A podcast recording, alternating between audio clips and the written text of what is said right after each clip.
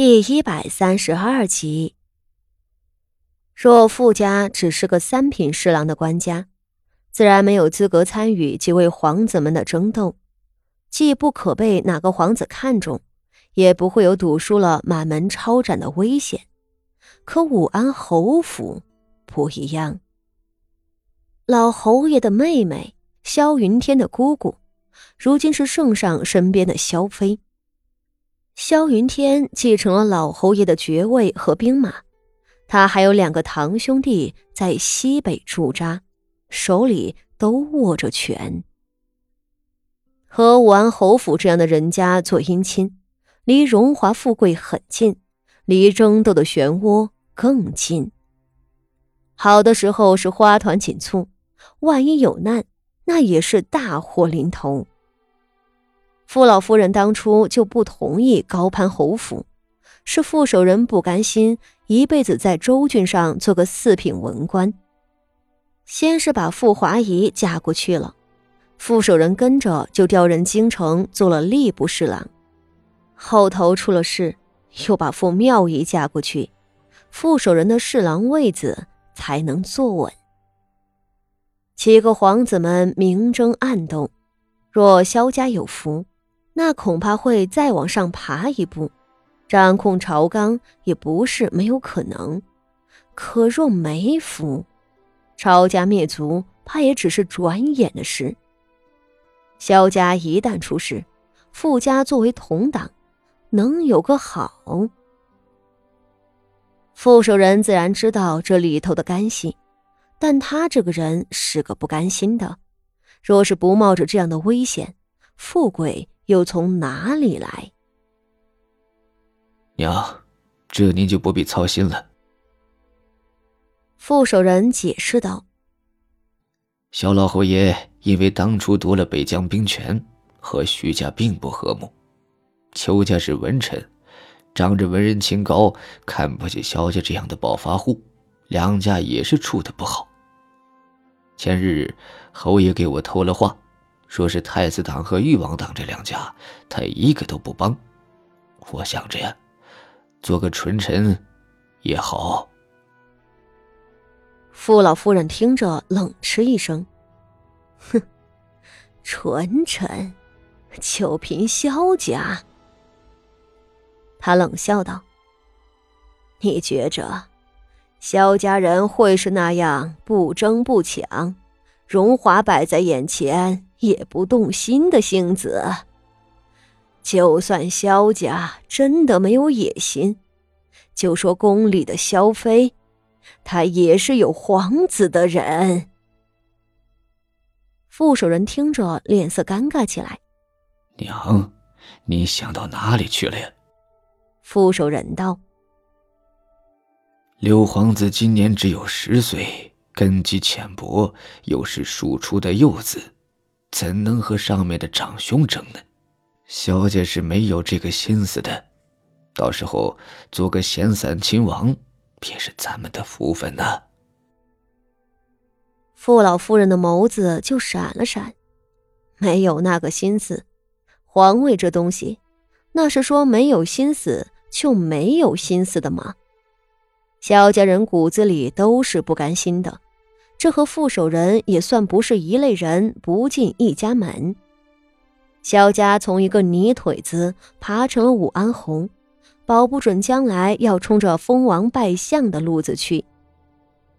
六皇子的确年幼，但萧妃更比其余的老人们年轻。皇后和皇贵妃都年纪大了，圣上敬重他们，却不会再让他们伺候。萧妃年纪貌美，更得圣上留恋。朝廷里的事情，母亲不懂，你看着办吧。傅老夫人淡淡的道：“只是你要记着，咱们傅家不求那样泼天的富贵，千金难求的是安稳。”傅守仁忙道。儿子一直记着呢。二十五日去明觉寺，咱们家里虽是侯爷的姻亲，却够不上和皇亲结交。咱们只管陪着就好，别的也不用担心。至于府中之人嘛，儿子的意思是，明觉寺祈福之事不像表面那么简单，怕是到时会牵扯到皇室纷争之中。咱们府中人最好不要去那么多，不如就让二弟留在家里，大房和三房只带嫡出的子女，您看行不行啊？傅老夫人道：“庶出的的确上不得台面，在皇家跟前，没得丢了家里的脸。”说着，目光寒意一闪。谢氏处事不忠，无才无德，他也一并留在府中吧。副手人一愣，旋即惊道：“母亲，谢氏是我的正室啊！”他上不得台面。傅老夫人冷道：“在家里犯错也就罢了。”若是在皇族面前行差踏错，丢了体面事小，被宫里人处置，才是整个傅家的祸事。这件事情你就不必多言，就这么定了。说罢，扭过脸去，不再理睬傅守仁。傅守仁为难的站了起来，还想再求，傅老夫人已经扶着丫鬟。往里头去。为着要去明觉寺，三太太领着傅家上下有条不紊的忙碌着。在得到了老夫人只允许嫡枝去参拜的命令后，府中的庶出的子女和二房夫妇都有些失落。只是并没有人胆敢提出异议，因为这不是寻常的去庙里上香。这可是要拜见太后娘娘的。傅家是什么人家？三品的官家，没有封爵的。整个府里只有傅老夫人曾经作为诰命进宫叩拜过。如今要去和皇亲贵胄们打交道，怎能不谨慎？庶出的人身份不佳，又没有见过什么世面，若是到了皇族跟前，走错一步，说错一句，或许都会惹来灭顶之灾。如傅柔仪这样胆小怯弱、没有能耐的，和傅德敏这样不学无术的败家纨绔，甚至本能的不愿意参与这种需要绷紧了每一根神经的大场合。只是，唯一对这个命令不满的人，就是那谢氏了。谢氏被夺权后，成了府里有名无实的大房媳妇儿。府中上下的丫鬟婆子们都被三太太抓在手里，她的地位一落千丈。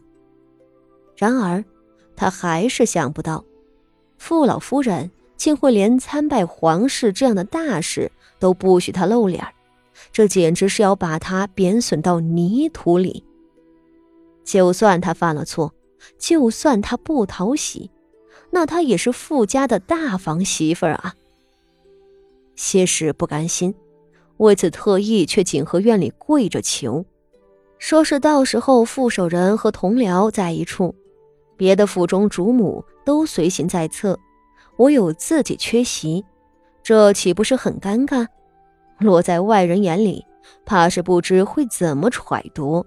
影响了傅守仁的官声也是有的。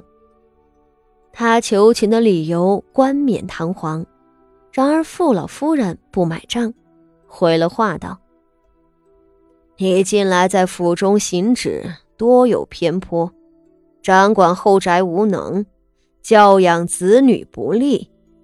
你这样的主母到了皇室面前，不小心再说错了话，做错了事，可怎么好？”再则，你是外室出身，跟在守仁的身边，只会招同僚的嗤笑。从前守仁领着你出门应酬，遭受的白眼还少吗？